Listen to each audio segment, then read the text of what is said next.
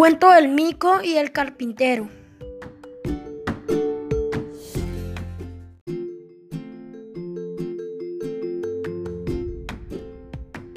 Había una vez, en el tiempo del diluvio, un mico llamado Fraile se la pasaba subido en un árbol de huito bien alto, comiendo del árbol una fruta que, que le manchaba la boca de negro.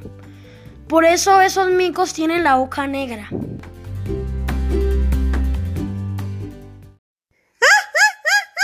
subiré a lo alto de este árbol de huito a comer su deliciosa fruta.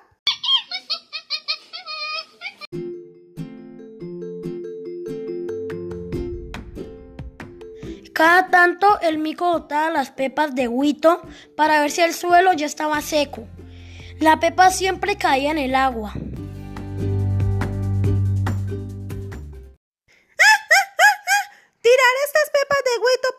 El suelo ya está seco.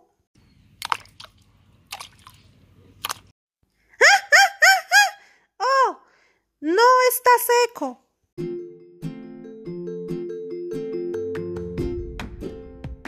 Una vez la pepa cayó al suelo seco, entonces el mico bajó del árbol y fue al lugar donde se oía a un hombre cortar y tallar madera.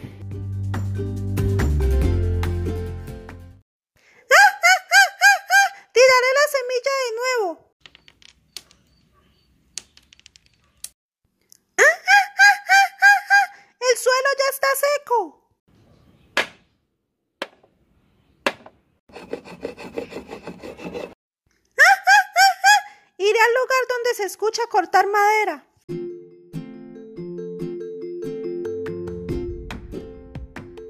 El mico llegó a la casa del carpintero, pero él no se encontraba. En la mesa había una olla con chicha de chontaduro y, como estaba hambriento, comenzó a beber su contenido hasta quedar tan borracho que terminó dentro de la olla.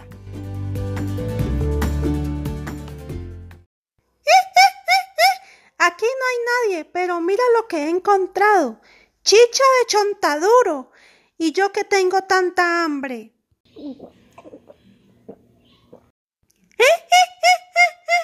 No sé qué me pasa. Me siento muy borracho. ¡Up! Me caí a la olla.